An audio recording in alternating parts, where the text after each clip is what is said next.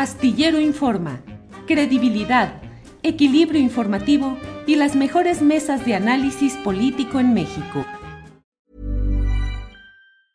It's that time of the year. Your vacation is coming up. You can already hear the beach waves, feel the warm breeze, relax and think about work. You really, really want it all to work out while you're away. Monday.com gives you and the team that peace of mind. When all work is on one platform and everyone's in sync, things just flow wherever you are. Tap the banner to go to Monday.com. I'm Sandra, and I'm just the professional your small business was looking for. But you didn't hire me because you didn't use LinkedIn jobs. LinkedIn has professionals you can't find anywhere else, including those who aren't actively looking for a new job but might be open to the perfect role, like me. In a given month, over 70% of LinkedIn users don't visit other leading job sites. So if you're not looking on LinkedIn, you'll miss out on great candidates like Sandra. Start hiring professionals like a professional. Post your free job on linkedin.com/people today.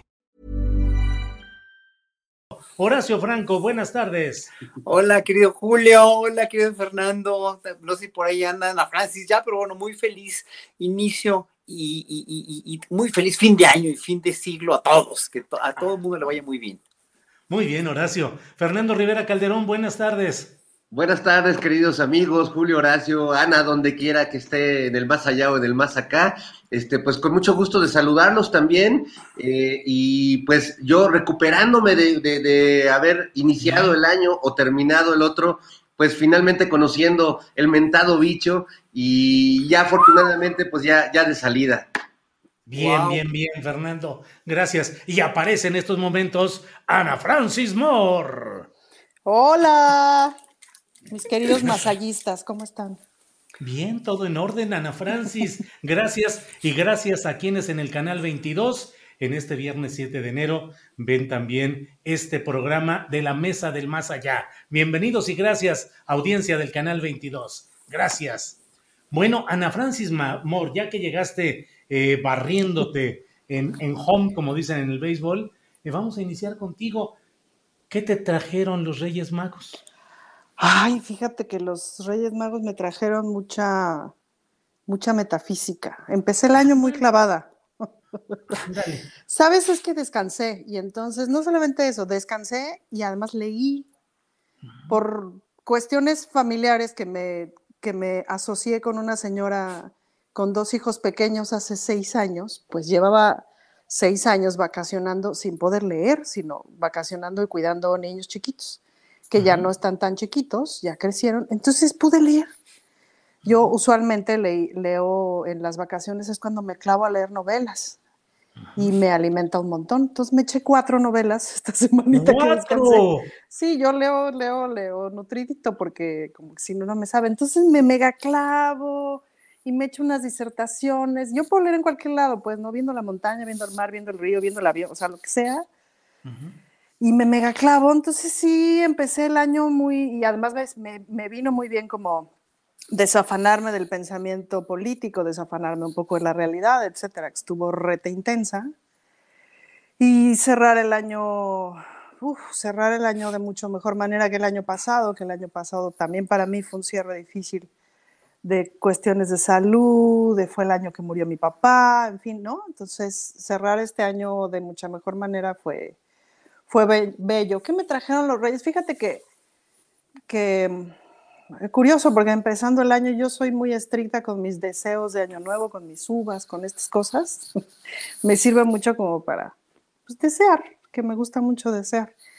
Y lo cierto es que como fue un año tan complicado, el 2020 y el 2021 fue muchísimo mejor, como que realmente me dediqué a dar gracias y a desear únicamente el poder hacer, o sea, como el poder tener el criterio suficiente en la mayor parte de los momentos para poder hacer mi trabajo de la mejor manera.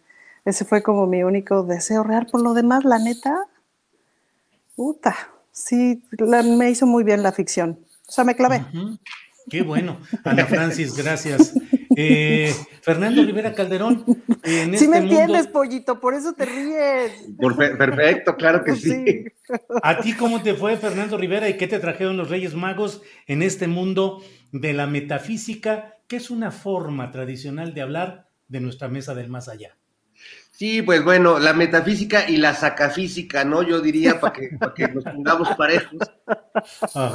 Pues mira, eh, si me pusiera a comparar con, con, esos días de Reyes, cuando yo era un infante que realmente alucinaba con ese día y que pues los Reyes Magos fueron muy generosos conmigo, entonces eh, pues me, me, sentí muy, muy... La verdad, en esta etapa adulta, los Reyes han sido pues han tenido una austeridad republicana juarista, yo diría. Y, bueno, no puedo escatimar que, me han regalado, pues, librarme poco a poco del, del COVID, en, que me tocó justo, es la primera vez en toda mi vida que no bebo alcohol en un fin de año, y sé que parece, digo, Horacio no bebe y hay muchas personas que nunca han bebido, pero en mi caso que siempre celebro con una copa, pues ahora estaba tomando antibióticos y estas cosas, entonces la salud no deja de ser un regalo, y menos en estos tiempos. Y, y esta, este periodo que tuve que pasar en cama, pues también se vuelve un regalo de alguna manera, porque yo que nunca me detengo y siempre estoy haciendo cosas, pues me vi obligado a, quedarme y a descansar y descubrí lo, rico que es dormir, eh, sobre todo cuando uno está un poco medicado, ¿no? Que, como que no, no tienes que poner mucha resistencia.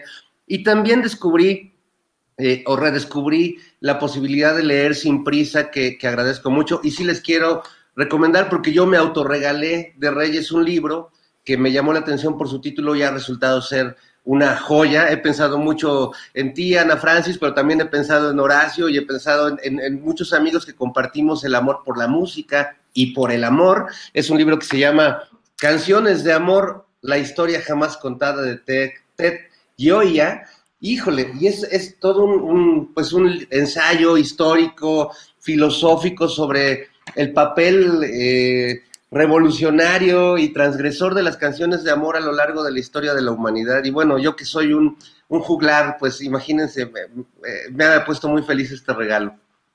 Muy bien, Fernando. Horacio Franco, ¿cómo te fue en esta temporada y qué te trajeron los Reyes Magos si es que pusiste tu zapatito adecuadamente?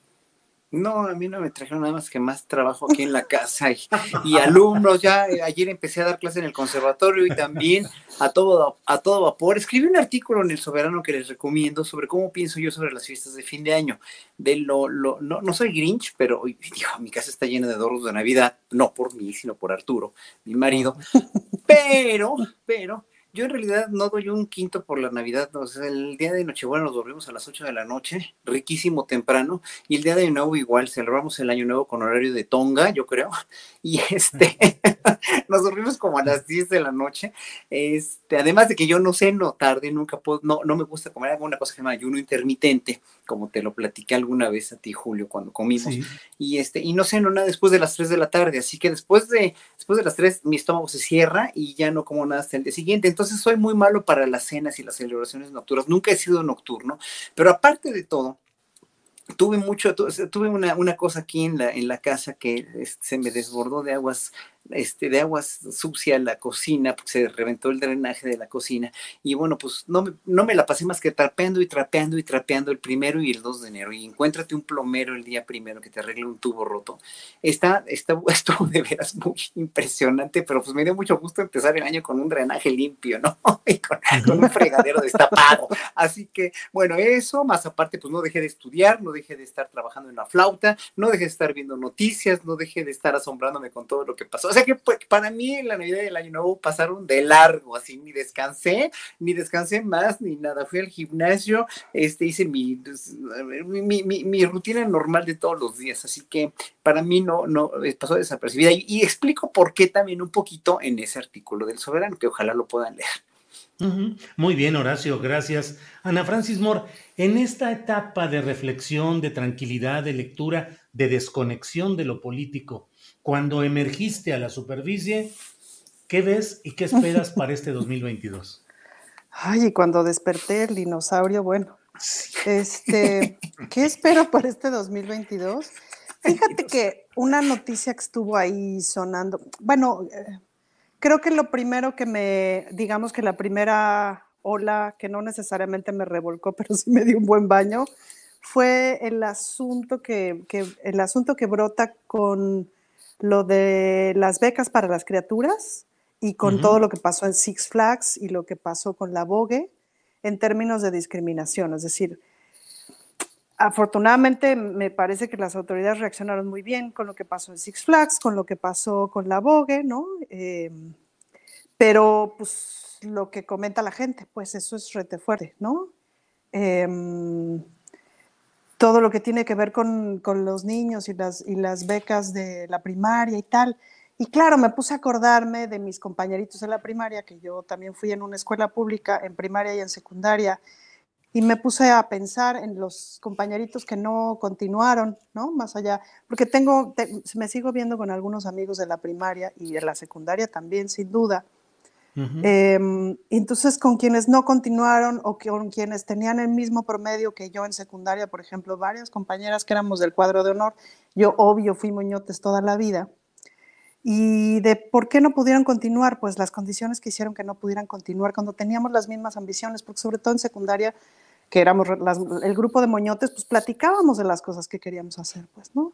Y desde los embarazos cuando eres chava, este, que a muchas las echaron para atrás, y pues las condiciones familiares, las condiciones sociales de que ya la prepa tienes que conseguir lana porque la familia ya no puede seguir pagando, porque no va a haber carrera universitaria, porque, ¿no? Pues que fue la realidad de muchas de mis compañeras y mi secundaria y mi primaria estaban en colonias de clase media, o sea, no eran para nada em, como de, de, condiciones tan, eh, tan tremendas como muchísimas, pues. Y claro, no me había puesto a pensar en eso, ¿sabes? Como no me había puesto a pensar en esas historias de esas compañeras, de esos compañeros que no pudieron continuar y que de alguna manera pues éramos lo mismo, pero pues en mi casa sí se podía, ¿no?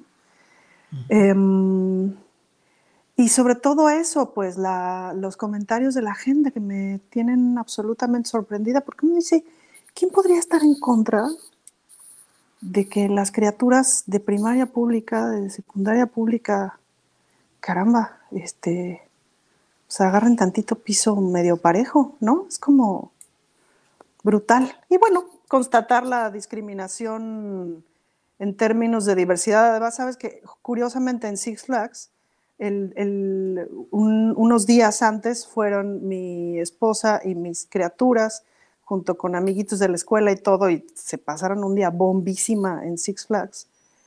Yo no fui porque estaba justamente chambeando en territorio, pero se la pasaron re bien, y entonces de pronto como decir, güey, ese tipo de comentarios de como si nosotros no fuéramos familia, como si mis, nuestras familias no fueran, ¿no? O sea, como si nuestras familias no ocuparan esos espacios, etcétera.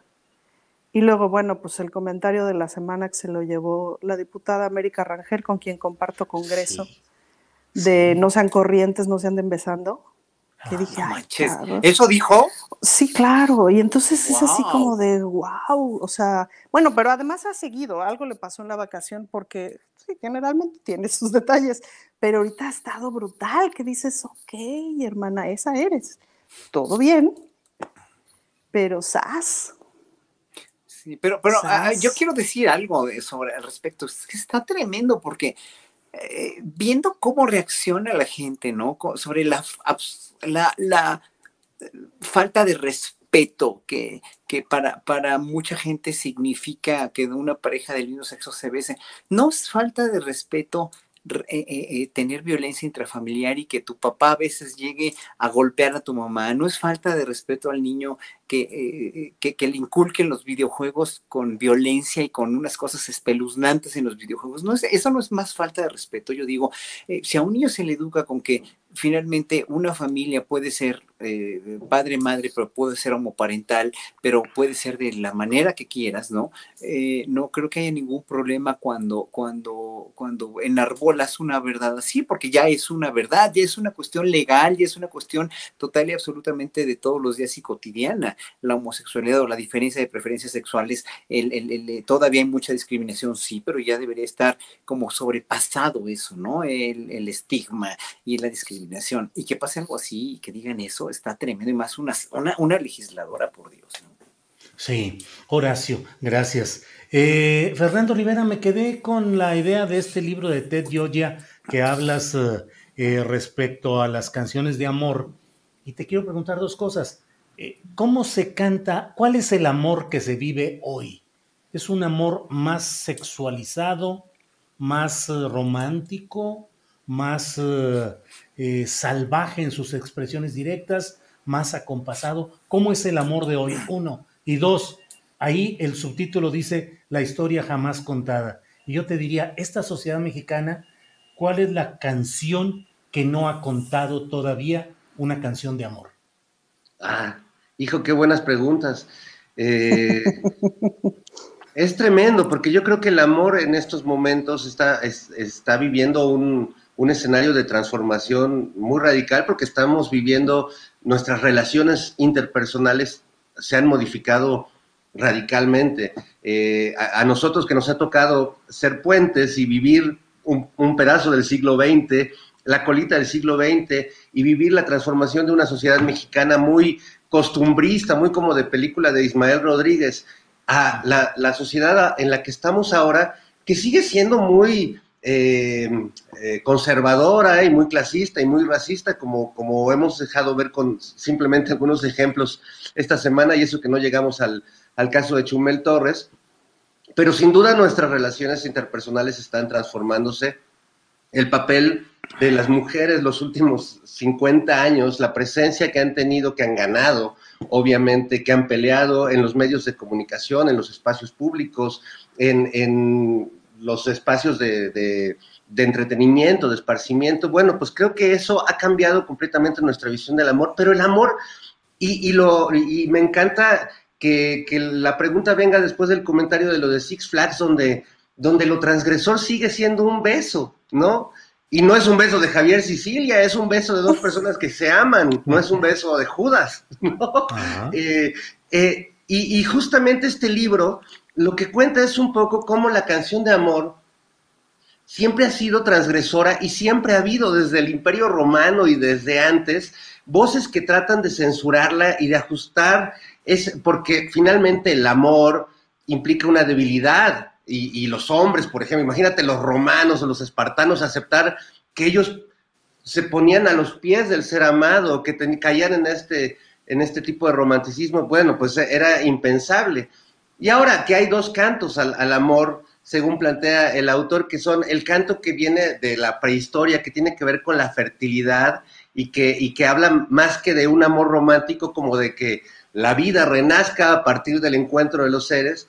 Y el otro amor que sí es individual, es sufridor, es, es neoliberal, diría el presidente, pero que es, eh, eh, y el amor romántico, que creo que se encuentra en una crisis y que hoy nuevamente eh, es polémico y que hoy nuevamente sigue siendo condenado ahora por ser eh, propiciar relaciones tóxicas, donde el machismo, donde eh, se dan toda clase de patologías sociales de nuestros tiempos, pero finalmente un beso sigue siendo transgresor, sigue siendo revolucionario, y yo aquí termino nada más citando al gran payaso y maestro Leo Bassi, que en sus espectáculos eh, por el mundo, que algunos ah, los, los, pude ver yo en el vicio ahí con las reinas chulas, pues él decía que su meta era convertirse en el payaso más dulce del mundo, porque la dulzura le parecía lo más revolucionario y lo más transgresor en estos tiempos, y yo estoy completamente de acuerdo. Gracias, Fernando. Eh, Horacio, el amor como una construcción social impactada por todas las relaciones de poder y los cambios de violencia, de percepciones eh, y de injusticia en las relaciones socioeconómicas.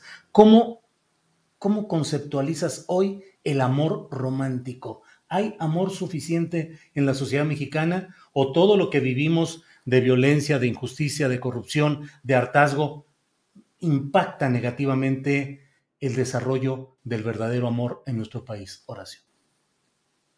Tu micrófono, Horacio, tu micrófono. Perdón, ya, es que lo he apagado. Perdón, eh, para mí sociológicamente hablando, el amor es un, ya es un producto más de todo lo que consumimos como, como parte de lo consumible que está dictado, que está eh, en boga, que está eh, totalmente manipulado por la inmediatez de todo, la inmediatez de las redes sociales, sí, pero también de todo, la inmediatez de, de, de las comunicaciones, dijéramos, ¿no? De la educación, eh, etcétera, etcétera. Entonces, esa inmediatez, incluso de la comida, pues, ¿no? La comida rápida, eh, eh, tienes que estar lo más rápido posible, ahora la inmediatez del Internet, etcétera. Entonces, ¿También hay amor rápido? También hay amor rápido, porque todos somos, hoy por hoy, desde, desde parejas hasta amistades, hasta relaciones sociales, hasta, hasta gobernadores o hasta presidentes o hasta lo que sea, todos somos desechables. Y ese es el problema. Los seres humanos nos hemos vuelto realmente ya desechables para todo, ¿no? O sea, dejamos de servirte o dejamos de ser o dejamos de poder brindarte una, una acción o un servicio o un amor o un enamoramiento o un rapidín, lo que quieras, ¿no? Uh -huh. Ya no sirves más para mí en mi vida, no me interesa. ¿Por qué? Porque hay cosas más interesantes dentro de un teléfono celular o dentro de un Netflix o dentro de mi vida misma. Eh, y además, obviamente, el miedo a sufrir, el miedo a que te engañen, el miedo, has, has visto una y otra y otra relación de amigos y, y y, parientes destrozarse por los malos entendimientos, porque yo no quiero sacrificar mi libertad, porque no quiero sacrificar mi espacio, porque no quiero sacrificar mi tiempo, etcétera, etcétera, ¿no? Porque además ya, o sea, los núcleos familiares ya se han diversificado mucho, eh, pero también hay núcleos familiares que son tradicionales y que siguen existiendo muy bien fundamentados y esos son muy funcionales y si son funcionales, qué bueno, pero la mayoría de los, de, de, de los núcleos familiares que yo he conocido son absolutamente ¿no? Y, o ya se separaron o ya tienen este, hijos de otros matrimonios que se unen con los hijos de otros matrimonios y bueno, mientras la, mientras la vida pueda darte eh, felicidad y todo sea funcional, me parece muy bien. Que cada quien se case 20, 30 veces, no importa. El problema es que todo esto te está, está llevando a mucha gente a, a, una gran soledad acompañada también o a una gran disfuncionalidad en su vida cotidiana, ¿no? Por fortuna yo no, no, en mi relación no pasa eso, ya es 22 años con la misma persona, yo veo también, los veo a ustedes, a los astilleros muy integrados, Ana Francis seguramente también lo está y, y, y, y Fernando ha tenido relaciones también duraderas con, con, gente, seguramente, no sé, no lo, no, lo, no lo conozco en ese sentido tanto a Fernando, pero dijéramos, todos sabemos cómo es una relación funcional, ¿no? Y en un momento dado, el amor ya se ha vuelto algo muy desechable, algo muy total y absolutamente utilitario, o sea, sí me enamoro, pero pues ya no le quiero arriesgar más, no quiero meter las manos en el fuego por nadie, y finalmente, pues ahora sí que eh, yo, yo mi vida y tu, tu vida, y el living apart together, que también es muy válido, que también funciona muy bien, porque cada quien está en su espacio, cada quien está en su tiempo, cada quien está en su lugar y en su profesión y todo eso, también es funcional o sea, hoy por hoy hay muchas opciones. El problema es cuando finalmente tú como ser humano eres infeliz a través o a partir de vivir amores equivocados o amores con las gentes que no tienes por qué meterte por tus relaciones neuróticas contigo y con los demás. Gracias, Horacio. Ana Francis, se me hace que te toca también entrarle a este tema. Amores eh, chatarra, amores desechables, amores rapidines. ¿Cómo ves el amor en los tiempos del COVID? Pues fíjate que, híjole, um, pues el amor es un tema político desde el feminismo, no hay manera de que no lo sea, eh, porque por amor nos matan, pues, ¿no? Entonces, eh, pues siempre tenemos que estar como cuestionando el asunto del amor. En mi historia familiar, pues por amor, por amor hubo muertes, eh, y por, etcétera, o bajo pretexto del amor. Entonces, a mí el amor me dolió muchísimo, muchísimos años hasta que dejó de doler, pues, ¿no? Hasta que dejó de doler y se convirtió en una fuente de vida. Y creo que tiene que ver que, que el feminismo me pasó por encima y eso me ayudó un montón, pues, ¿no? Eh, creo que hay, hay, una cosa muy clara desde la perspectiva, de pronto, desde donde la narra Horacio, y que sí tiene que ver, creo yo, con un punto de vista masculino. Eh,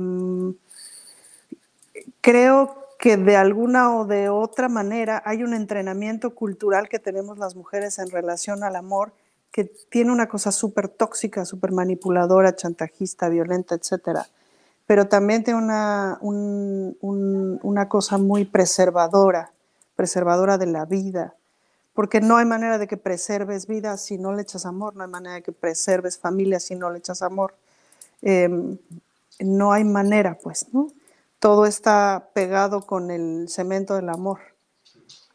y no hay manera de que preserve civilización si no le echas amor. O sea, si tú vienes sobrevolando la Ciudad de México y llegas y ves esa mancha urbana tremenda, dices, bueno, no hay manera de que estos millones de personas que estemos aquí, pues o el 90% estamos en buena onda o nos matamos, pues, ¿no? Entonces, el amor está ahí en todas partes en la vida cotidiana.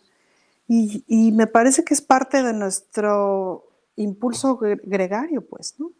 es este invento, ¿no? Es como una técnica inventada por la conciencia que nos separa de los animales o que se supone que nos separa de los animales. Y como técnica de sobrevivencia inventamos esta cosa que se llama amor, que se siente, pues, lo que se siente en el cuerpo, en la piel, en el trato, etc.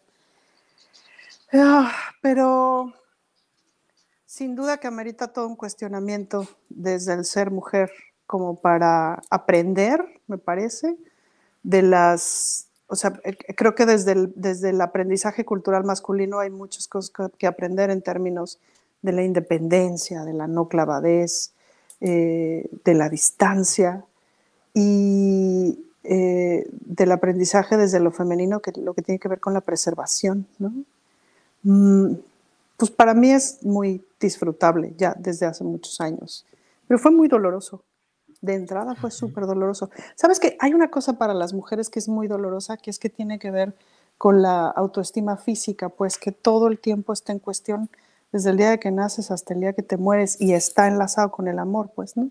Algún día platicando con, mis amigas cuarentonas y cincuentonas este, de esas pláticas divertidas y decíamos, para las buenas relaciones sexuales no importan ni los años, ni el, eh, ni el cuerpo que tengas, pues, ¿no? No importa ni las lonjas ni los años. Entonces, este, descubrir eso pues toma muchos años y es una pena. Como mujer toma muchos años y es una pena. Em, pero ya que lo descubres, ¡eh! pero, pero sí, esa, que, creo que esa es una tara que tenemos o un, o un gran obstáculo sin duda pendiente por resolver lo que tiene que ver en la relación con el cuerpo y el amor. Bien. Oye, Ana, eso de, ni las lonjas ni los años es como el nombre de un bolero posmoderno. fíjate que dijimos, como mis amigotas pues son las escritoras, no dijimos, eso tiene que ser el nombre de una novela y vamos a escribirle en cuentos y no sé qué. Y el plan nos pareció fantástico. No le hemos dado seguimiento, pero ya lo haremos. ni las lonjas ni los años. Oye, dice, dice Abraham Rivera aquí de la audiencia, Julio, que dice, pinche Julio, sacas lo mejor de los tres. Yo creo que sí.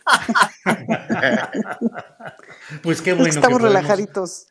Sí, estamos relajaditos, todo. Fernando, este, para que veas, voy a cambiar de tema para que ya no tengas que entrar a las alusiones de Horacio respecto a durabilidad de las relaciones o no, ¿eh? Fíjate con cuánta eh, elegancia voy a cambiar de tercio para que nos vayamos a otro tema. Por favor. Sí, sí, sí, sí, sí, sí. Oye, pero ya iba a hacer mis ¿eh? comentarios. ¿Eh? Yo quiero decir una cosa última. Cada relación o cada persona, como quiere llevar sus relaciones y cada pareja, es un contrato personal y es un contrato de pareja. Así que cada quien lleve sus relaciones como quiera y como se haga feliz. Si cada quien quiere ser soltero y quiere tener relaciones eventuales, perfecto, sí le funciona. Por eso son contratos con uno mismo y con tu pareja o con los poliamores, porque estaba eh, diciendo Alex Gutiérrez aquí que el poliamor, sí, también el poliamor, todo es válido. Todo es válido siempre y cuando estés feliz y no sometas a nadie y no maltrates a nadie. Ejem, ejem. Voy a cambiar de tercio para no seguir con todo esto. Fernando, Fernando Rivera, eh, se necesita mucho amor para entrar al análisis de lo que está pasando con este pobre personaje de prosodia deficiente e impreparación política que es Cuauhtémoc Blanco, llevado por las circunstancias ni más ni menos que el gobierno de Morelos y ahora metido en este ruido por una fotografía muy peculiar. Podemos entrar, Fernando, al tema pues de las relaciones eh, oscuras, las consecuencias, pero más allá que eso te pregunto, Fernando, ¿cómo es que en esta sociedad nuestra llega al poder, a la presidencia municipal de Cuernavaca, luego al gobierno de Morelos, en una entidad donde hay desarrollo cultural, científico, artístico, mucha presencia eh, intelectual, llega un personaje como este? ¿Qué significa? ¿Cómo lo entiendes, Fernando Rivera? ¿Cómo lo explicamos? Bueno, es que a veces eh, desde, desde las esferas del análisis político, Julio, desde desde los entornos donde manejamos la, la, información de los círculos rojos, a veces se nos olvidan algunos factores que, que, que, son muy importantes a la hora de que las personas toman decisiones en las urnas. Y Cuauhtémoc Blanco, cualquiera que haya ido alguna vez al Estadio Azteca a ver un partido de la América, ¿no? O de la selección nacional, pues podía darse cuenta de que el personaje, más allá de sus nulas cualidades políticas, o dialécticas o retóricas, eh, es un ídolo popular de, altos vuelos. Yo recuerdo alguna vez que fui al, estadio con, con, mis hijos que vendían camisetas de Cuauhtémoc Blanco como si fuera un San Judas Tadeo, como un santo, y decía literalmente San Cuauhtémoc Blanco. Es decir, él, él, él tiene un, un arraigo popular que pocos políticos tienen. Eh, evidentemente no tiene ninguna experiencia en el otro sentido para gobernar y sean él o sus asesores que deben tener más o menos cualidades afines, pues no, no, no ven cómo, cómo hacer nada a favor del Estado de Morelos. Pero eh, también debemos decir que muchos de los fans de Cuauhtémoc Blanco son también delincuentes y narcotraficantes, o sea, es un ídolo popular que abarca todos los sectores, no es, no es así como como Aguilar Camín, que se volvió el ídolo de un cierto nicho, ¿no? O, este, o no sé, pensando en cualquier tipo de personaje. Aquí es un personaje que, es, querido y respetado desde otra esfera, que es la emocional, que tiene que ver con el fútbol, que tiene que ver con las glorias de un equipo y que lo vuelve un personaje, si bien muy deficiente en términos políticos, un personaje especial que no por nada llegó pues a la gubernatura de un estado donde hay personas mucho más capaces y con mucha más trayectoria política que él para hacerlo. Entonces esta foto, que además él ha, venido a minimizar y decir que, bueno, pues es que yo como soy un rockstar del fútbol me tomo fotos con todo mundo, sí, pero no es la clásica foto casual que te tomas en una fiesta, no es la clásica foto de fans que te toman en la calle o, en un restaurante. Es una foto en una casa, parece su casa o la casa de gobierno. No sé si ya se, se evaluó o se, se, determinó en qué casa es, pero no, no es un inmueble cualquiera, no es en un momento cualquiera. Y estos no son. Eh, pues cual, cual, cualquier delincuentillo, ¿no? El, el, aunque se llamen, aunque le digan el tripas, este, pues en realidad son personajes que tienen alto poder en el estado de Morelos, que sabemos que desde hace muchos años lo hemos perdido en términos de, la delincuencia organizada. Y bueno, pues que además ahora pues relacionan con el tema de la muerte de este activista, que bueno, que es otro tema que va más allá del estado de Morelos, porque creo que los asesinatos sistemáticos de activistas, defensores de la tierra, del agua, de, los bosques, pues es, es una de las deudas más álgidas y más dolorosas eh, que tenemos en este gobierno, ¿no? Pero bueno, sí creo que Cuauhtémoc Blanco en ese sentido está, está perdido. Creo que el, permiso que pidió para irse a Rusia se lo debieron extender y debieron este, implementar la revocación del mandato ahí primeramente, ¿no? La verdad es que cuando veo casos así es cuando digo que qué buen, qué buena herramienta sería esta si realmente logramos implementarla. Millions of people have lost weight with personalized plans from Noom, like Evan, who can't stand salads and still lost 50 pounds. Salads, generally, for most people, are the easy button, right? For me, that wasn't an option. I never really was a salad guy. That's just not who I am. But Noom worked for me. Get your personalized plan today at Noom.com. Real Noom user compensated to provide their story. In four weeks, the typical Noom user can expect to lose one to two pounds per week. Individual results may vary. Wow. Nice. Yeah. What you're hearing are the sounds of people everywhere putting on Bombas socks, underwear, and t-shirts made from absurdly soft materials that feel like plush clouds. Yeah, that plush. And the best part? For every item you purchase, Bombas donates another to someone facing homelessness. Bombas. Big comfort for everyone. Go to bombas.com slash ACAST and use code ACAST for 20% off your first purchase. That's bombas.com slash ACAST. Code ACAST. Que ya no regresen algunos políticos al país cuando se van de vacaciones. Estaría muy bien, ¿no? Esa sería una buena propuesta eh, legislativa. Horacio, Franco, sí, Horacio Franco, eh, esta oleada de señalamientos críticos respecto a una realidad que no se puede negar, que es la persistencia de esa violencia por parte de grupos organizados en diferentes partes del país, pero pues ha afectado sobre todo en estos días, se ha manifestado sobre todo en entidades gobernadas por morenistas. Le tocó el turno y ha estado muy insistente también en relación con Veracruz. ¿Cómo has visto estos eh, señalamientos que hablan de problemas eh, de gobierno en Veracruz? ¿Crees que son reales o que obedecen a, cargas políticas de adversarios? Ah, Horacio. algo está sucediendo con la conexión de Horacio. Horacio, ya, ya, ya, estoy, ya estoy. Sí, sí, no escuchaste toda la pregunta. No, no escuché todo, pero bueno, voy a decirte primero rápidamente y si hay que complementar algo me dices, ¿no?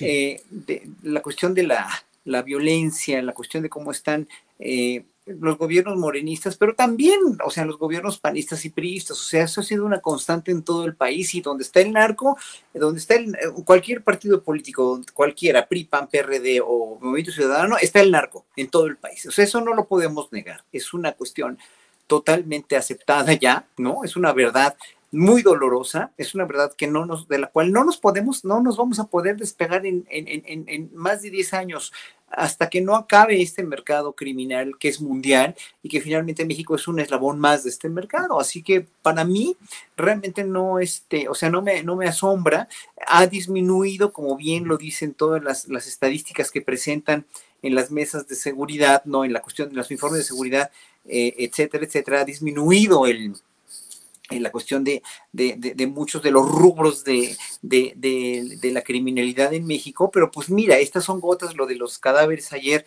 precisamente en el hotel donde yo siempre me quedo, enfrente de la plaza hay un hotel muy bueno que se come riquísimo, y el Hotel Emporio, ahí está enfrente, pues ahí dejaron los, los cuerpos, ¿no? Entonces, en Zacatecas, ¿no?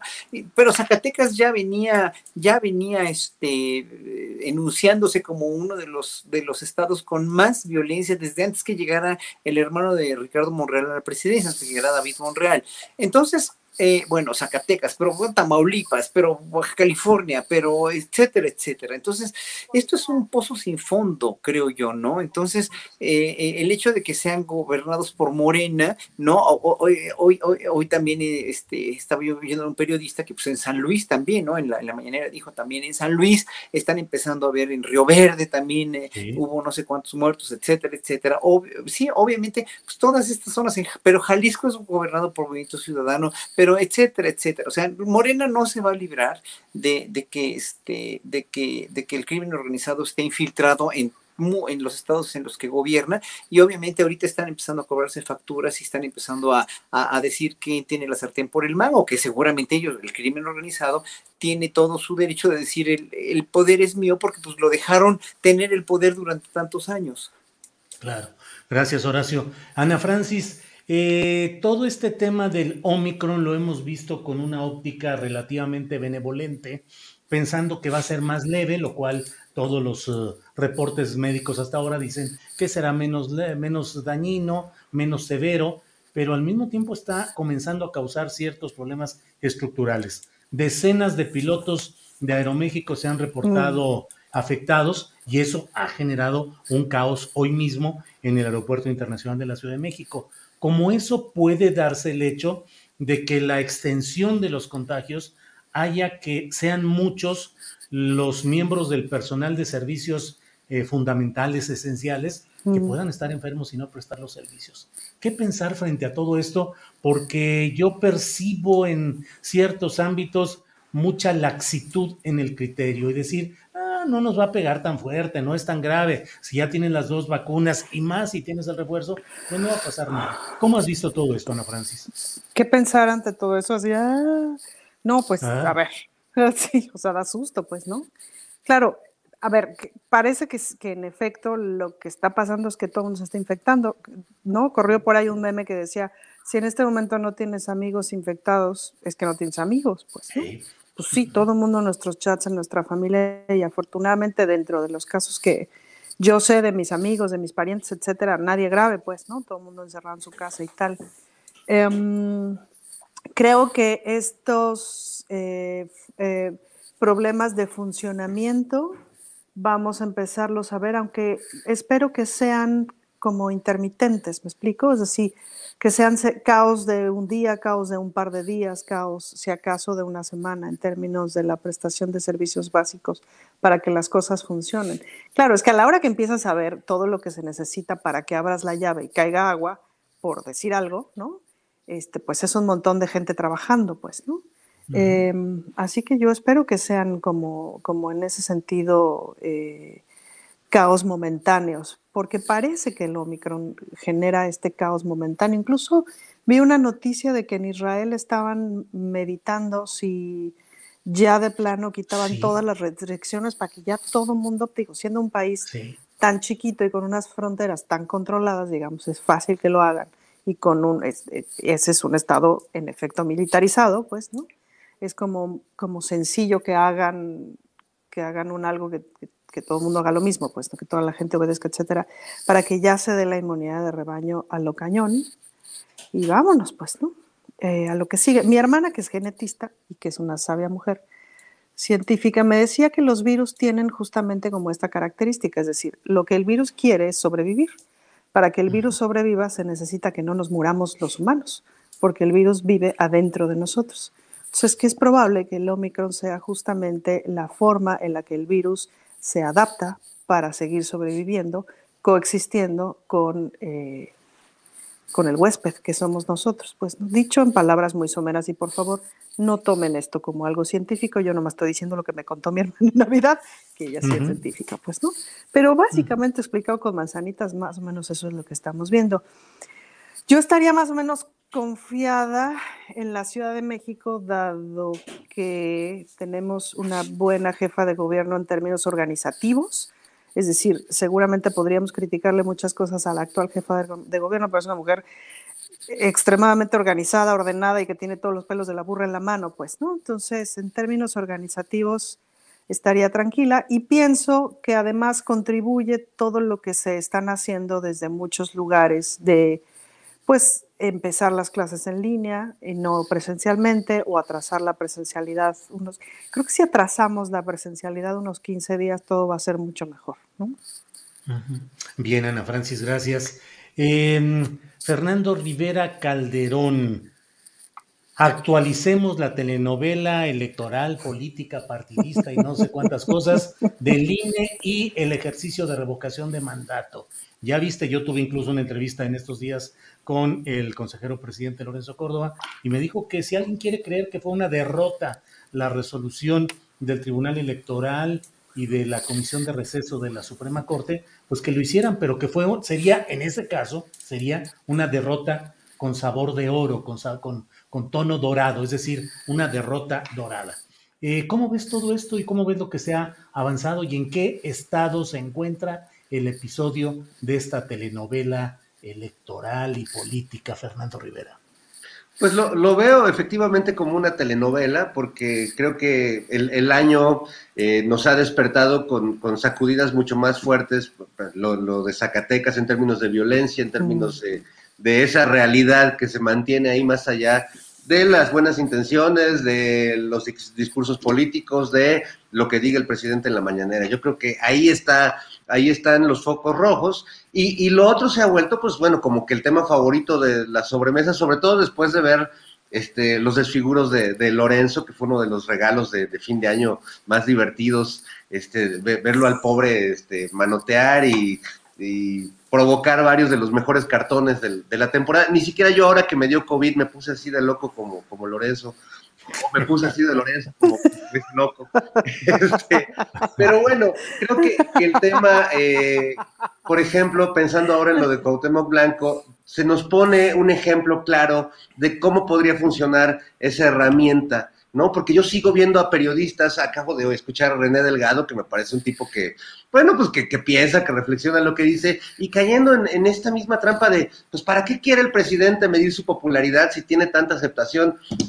Cuando se ha explicado, este, ahora sí que como dice Gatel, con todo gusto se lo vuelvo a explicar, se ha explicado hasta el cansancio que pues no, es, activar el mecanismo para que nos pueda funcionar en caso de que volvamos a tener un Felipe Calderón, un Peña Nieto o en Morelos, en caso de que esto pueda trasladarse a los estados, pues les toque un personaje como como Cuauhtémoc Blanco o como cualquiera de los gobernadores que han tenido en Veracruz, retomando lo que le preguntabas hace rato a, Horacio, pues como que, que, no vuelva a aparecer un Fidel Herrera o un Javier Duarte o un Dante Delgado, ¿no? Es decir, yo, yo veo que ahora están muy indignados con Cuitláhuac, pero pues siento que, que la vara la dejaron muy alta sus, predecesores, pero pero bueno, un poco creo que en eso va la telenovela. Me gusta que, el presidente les vaya a plantear, un, les vaya a mandar un plan de austeridad al INE, porque los va a choquear en el INE. La verdad es que yo creo que eh, los consejeros del INE no se han enterado de los niveles de austeridad que se viven en las oficinas eh, gubernamentales del gobierno de la 4T donde ya, la verdad es que ya si te invitan un cafecito ya se considera dispendio, ¿no? O sea, ya, ya es vasito con agua de filtro y eso es una cosa radical que yo creo que allá los muchachos del INE, yo creo que deberían cortarle ellos por sí mismos antes de que el presidente les imponga su austeridad republicana. No les va a gustar nada, nada. Pues sí, no les va a gustar nada, nada. Fernando Rivera Calderón. Horacio Franco, eh, ¿cómo ves eh, todo lo relacionado con este tema del que estamos hablando con Fernando Rivera Calderón, es decir, los avances de este revocatorio que han centrado, eh, pues han polarizado las opiniones, desde luego, como ya lo dice el propio Fernando, quienes consideran que no es necesario porque es evidente la fuerza popular y el respaldo al presidente López Obrador, y quienes creen que es necesario como una forma de establecer mm, pues un antecedente y una marca una, fijar un punto de desarrollo democrático ahí. ¿Cómo ves todo esto que ha ido sucediendo, Horacio? Es, es que la revocación de mandato es un ejercicio necesario.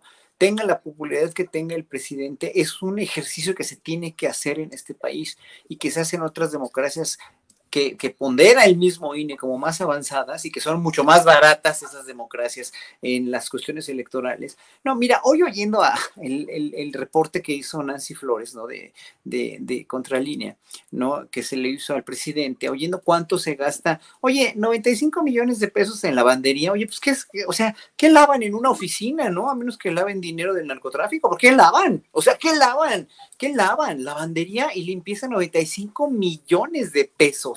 ¿No? Y, lo que se gastan en, automóviles rentados, ¿no? O sea, esos miles de millas, o sea, yo ya no me acuerdo de esas cantidades, pero, o sea, si en verdad es esto, o sea, contra línea no va a lanzar y no va a ir a Nancy Flores, ningún periodista va a ir a exponer cualquier memes o cualquier mentira con el presidente, ¿no? En, una, en un foro tan, tan sólido como ya es la mañanera, ¿no? Y tan próvido desde hace ya tres años. Entonces, cuando oyes estos gastos, estos gastos superfluos, estas investigaciones, dices, sí, es que en verdad no tienen razón, o sea, no, el INE no tiene una razón de, de, ponerse, de ponerse a, precisamente a manotear, manotear Lorenzo Córdoba o Murayama o quien sea, ¿no? por este tipo de cosas, porque en verdad es un instituto muy oneroso, es demasiado caro. O sea, yo no puedo creer que, que, o sea, ¿en qué te gastas mil millones de pesos en carros de renta, ¿no?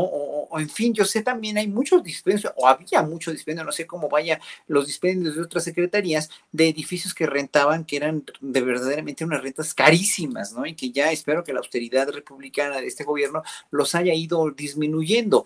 Pero bueno, el INE se tiene que poner, precisamente como bien decía Fernando, en, esta, en este plan de austeridad republicana, porque precisamente no está el horno para bollos y es un sistema electoral demasiado caro, simplemente y eso es lo que criticamos los ciudadanos, es la cuestión moral de ver a un INE que cuesta demasiado y que finalmente, pues sí, ha sido funcional cuando le conviene, porque cuando, cuando hicieron lo de las candidaturas de, cuando, cuando te quitaron las candidaturas de, no me acuerdo si fue de San Luis Potosí, de Guerrero, obviamente, pues obviamente ahí sí muy bien la constitución, ¿verdad? Qué padre, pero con tantos fraudes anteriores, ¿por qué no hicieron nada, no? O sea, ¿por qué no hicieron nada con la elección de Peña Nieto, cuando los gastos de campaña de candidatos ¿no? O sea, ¿por qué no hicieron nada? Porque hoy apenas hoy, cuando les conviene, o sea, el INE sí es un instituto muy a conveniencia de quienes, quienes están arbitrando supuestamente, pero no están arbitrando, hoy son oposición, antes eran simplemente comparsas del poder.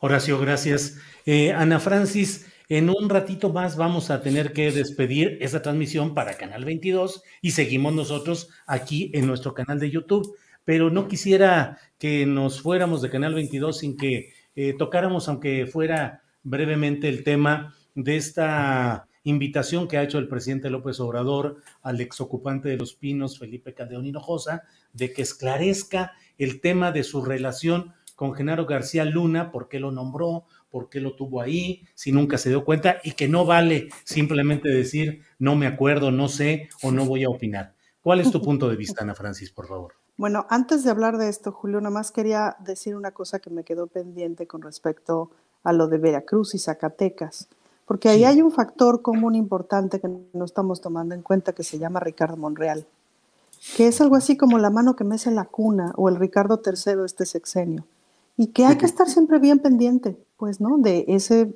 personaje, porque es siniestro, es muy poderoso, es muy inteligente y probablemente nunca será presidente. Y eso genera, es un Ricardo III. O sea, es un tipo con mucho rencor.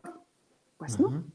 Eh, entonces, bueno, nada, tengámoslo ahí pendiente porque las cosas que teje para desestabilizar, etcétera, etcétera, de pronto son tremendas y ojo con eso. Pues no. Dicho lo anterior, eh, vayamos al otro siniestro, que es al otro siniestro que es considerablemente menos inteligente, que es Felipe Calderón. Em, eh, de rostro cada vez más abotargado por el alcohol y eso siempre me impresiona mucho. Yo tengo un ojo para esas cosas brutal. ¿Tienes un ojo em, que, perdón, que se, se, se Pues claro que tendría que rendir cuentas, ¿no? Tienes un pues que, se le ve cada vez más abotargado por el alcohol. Para esas cosas, como para verle, o sea, tiene, debe ser un como, este, nada, defecto de profesión, pues, ¿no? Eh, los actores tienen que mantener una cierta, una cierta salud para estar sobre un escenario. Y cuando no la tienen, se les nota, pues el escenario te lo demanda un montón, pues, ¿no?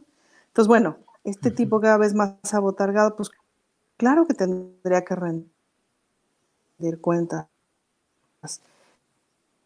Eh, pues quién le va a creer que no, que no sabía y que como dice la canción de Talero, no me acuerdo, no me acuerdo, pues, ¿no? Eh, ojalá lo veamos rendir cuentas este sexenio. Yo no sabría si el presidente nos está adelantando un poco hacia dónde debería o hacia dónde va la fiscalía o hacia dónde debería o hacia dónde van eh, las posibles declaraciones, a ver si ahora sí de los Lozoya o no, eh, a ver si no vamos a ver, no sé si un primero o segundo acto del encarcelamiento de Felipe Calderón, ojalá. ¿Conservas esperanzas de que pueda darse algo así, Ana Francis? Sí, uy, sí.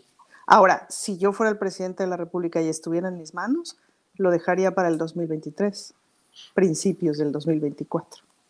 Uy, eso ya eh, con ya con visión electoral, Ana Francis. Pues sí, ya es que ah, no, te, digo que me clavé. Entonces, cuando me clavo, me da una visión cañoncísima. Mira, lo mejor es que si le atino Julio, voy a quedar muy bien, y si no, pues ya, se nos olvidó, ¿no? ¿Y hubo alguna otra revelación o profecía en esos momentos de elevación espiritual tuya, Ana Francis? Ana Francis. Se nos congeló. Sí, con congelamiento ahí de todo esto. Ana Francis, Ana Francis, ¿estás ahí? Uno, dos, tres, tomado por Ana Francis. Bueno, no se, no se escucha, pero bueno, pues eh, estamos ya en la rayita, estamos ya en la rayita de, despedirnos. ¿Nos escuchaste? Por supuesto, una de mis profecías es que este programa va a ser el número uno de rate. La, eso, la profecía es que este... Como que se oye... Sí, sí, las escucho bien. Decía yo que la profecía es que este programa va a ser el número uno de rating. De... ¿Has escuchado mi profecía o no? No. Va a ser, ¿Qué va a ser el número? La profecía.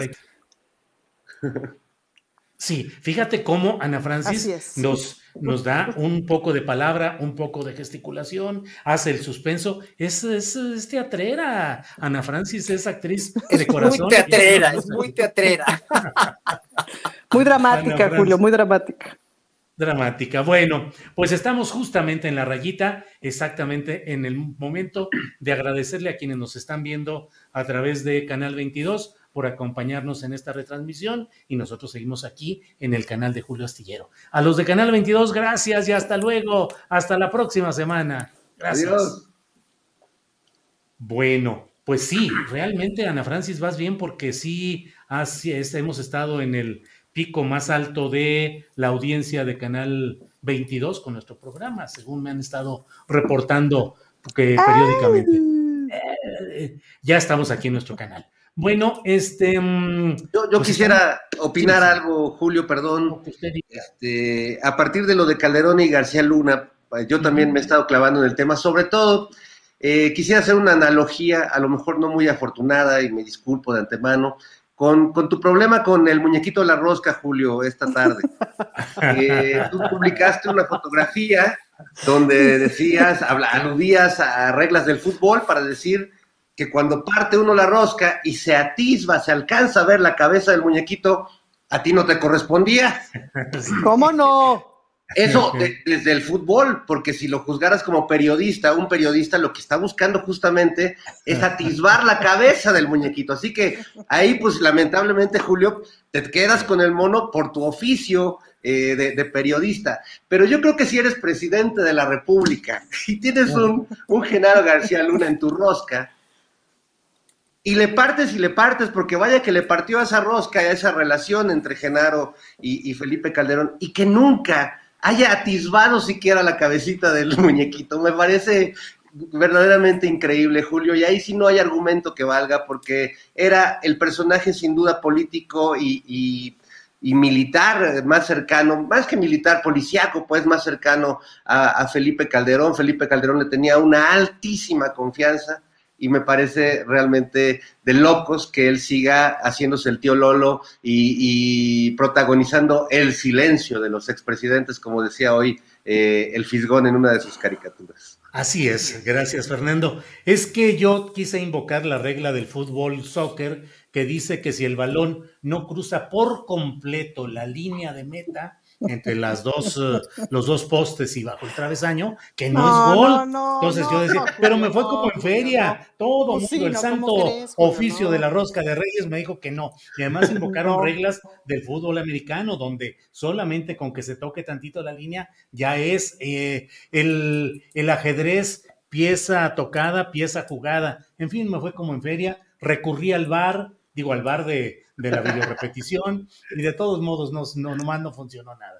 Horacio Franco, postrecitos de este día, lo que quieras agregar, añadir, por favor, Horacio. Pues mira, todo lo que está pasando, la, cuestión, por ejemplo, de que el gobernador de Michoacán nombra a un, a un este, a un, eh, eh, eh, uno de estos, este... Desarrolladores inmobiliarios. Desarrolladores de como secretario del medio ambiente, lo que pasó con Cuauhtémoc Blanco, que yo ni lo conocía, yo ya, ya vi que no soy futbolero, yo nunca he visto un partido de fútbol en mi vida, no, no es que no lo respete, no, no, no, no, no crecí con eso, entonces soy muy ajeno a eso. Hay mucha gente que es muy ajeno a la música barroca o a la música que yo toco, a la música clásica, bueno, también se respeta, ¿no? Eh, digo, obviamente eh, conozco un poquito, eh, este, sé que el fútbol es un juego con mucha inteligencia y mucho tacto y digo mucha táctica y totalmente, pues obviamente ocupa un lugar importantísimo en la cuestión de la cultura mundial, deportiva mundial, pero también a mí siempre se me ha hecho, y sí, siempre he sido muy enfático en eso,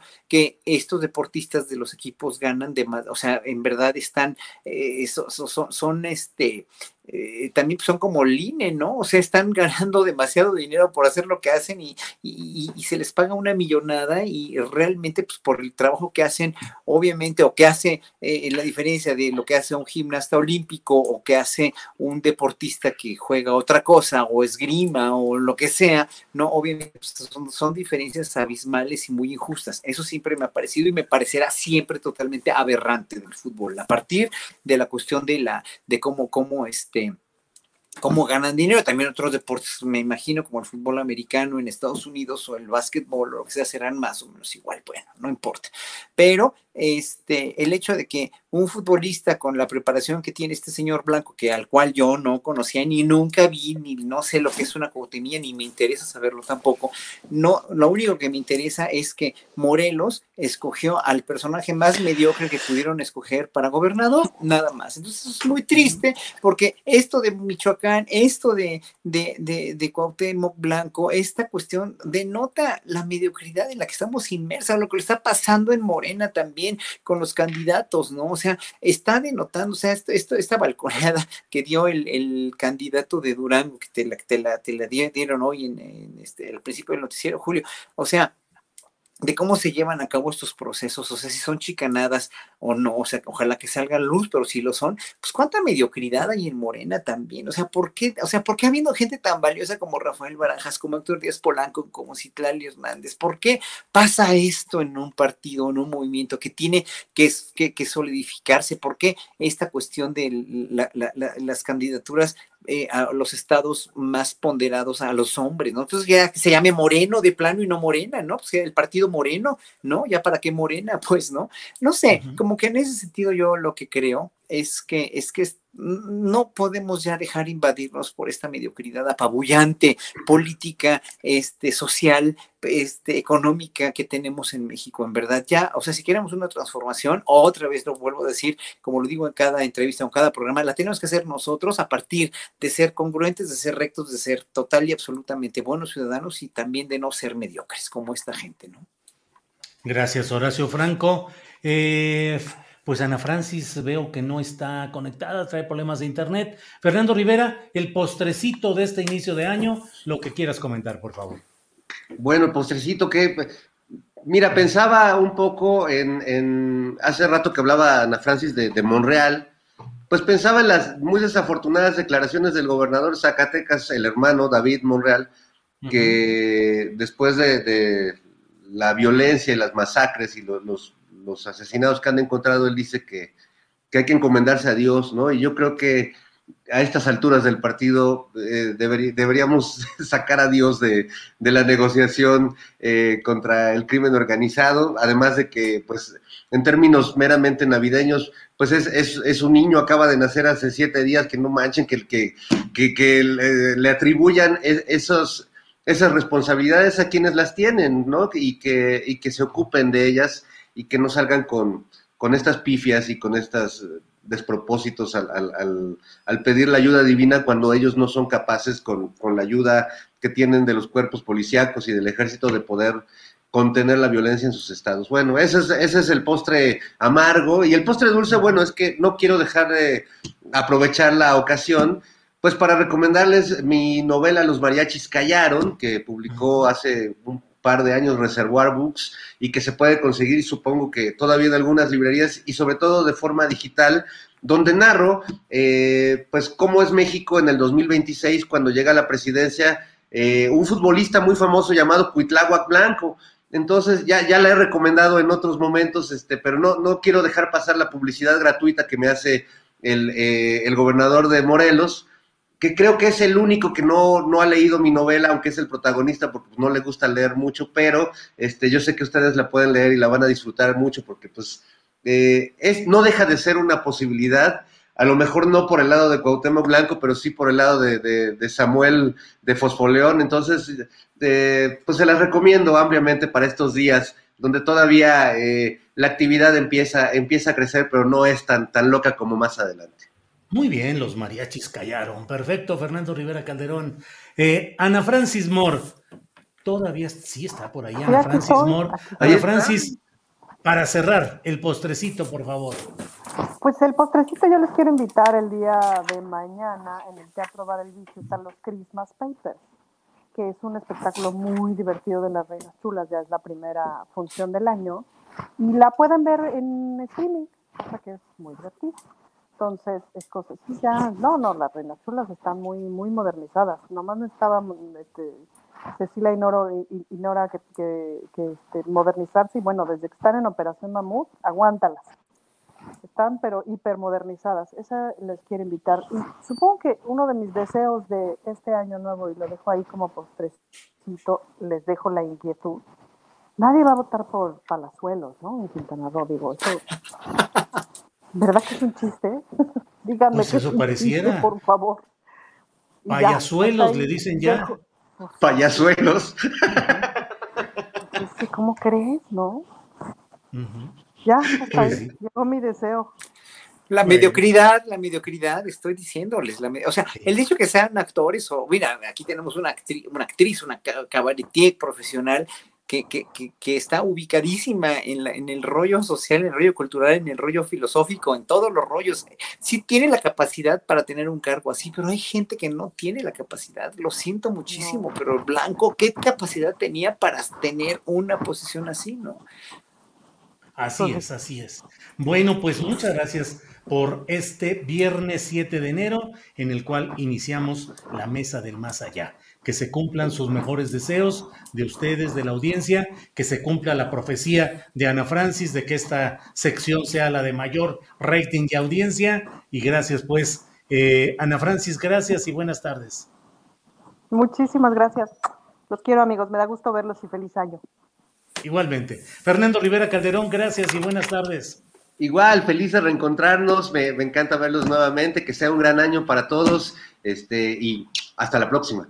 Hasta la próxima. Horacio, Franco, buenas tardes, gracias. Muy buenas tardes a todos y muchas gracias por todo, por la oportunidad que nos das, querido Julio, y por sacar de veras lo mejor de nosotros, ¿eh? Nos sacas todo, hasta la sangre de las uñas de repente. Qué bueno que podemos hablar así y poder platicar con esta armonía y con esta capacidad de ir en metiéndonos, entreverándonos entre los asuntos personales, las visiones de cada quien, los gustos, las preferencias y la visión política en lo general. Gracias a los tres, nos vemos la próxima semana. Hasta luego.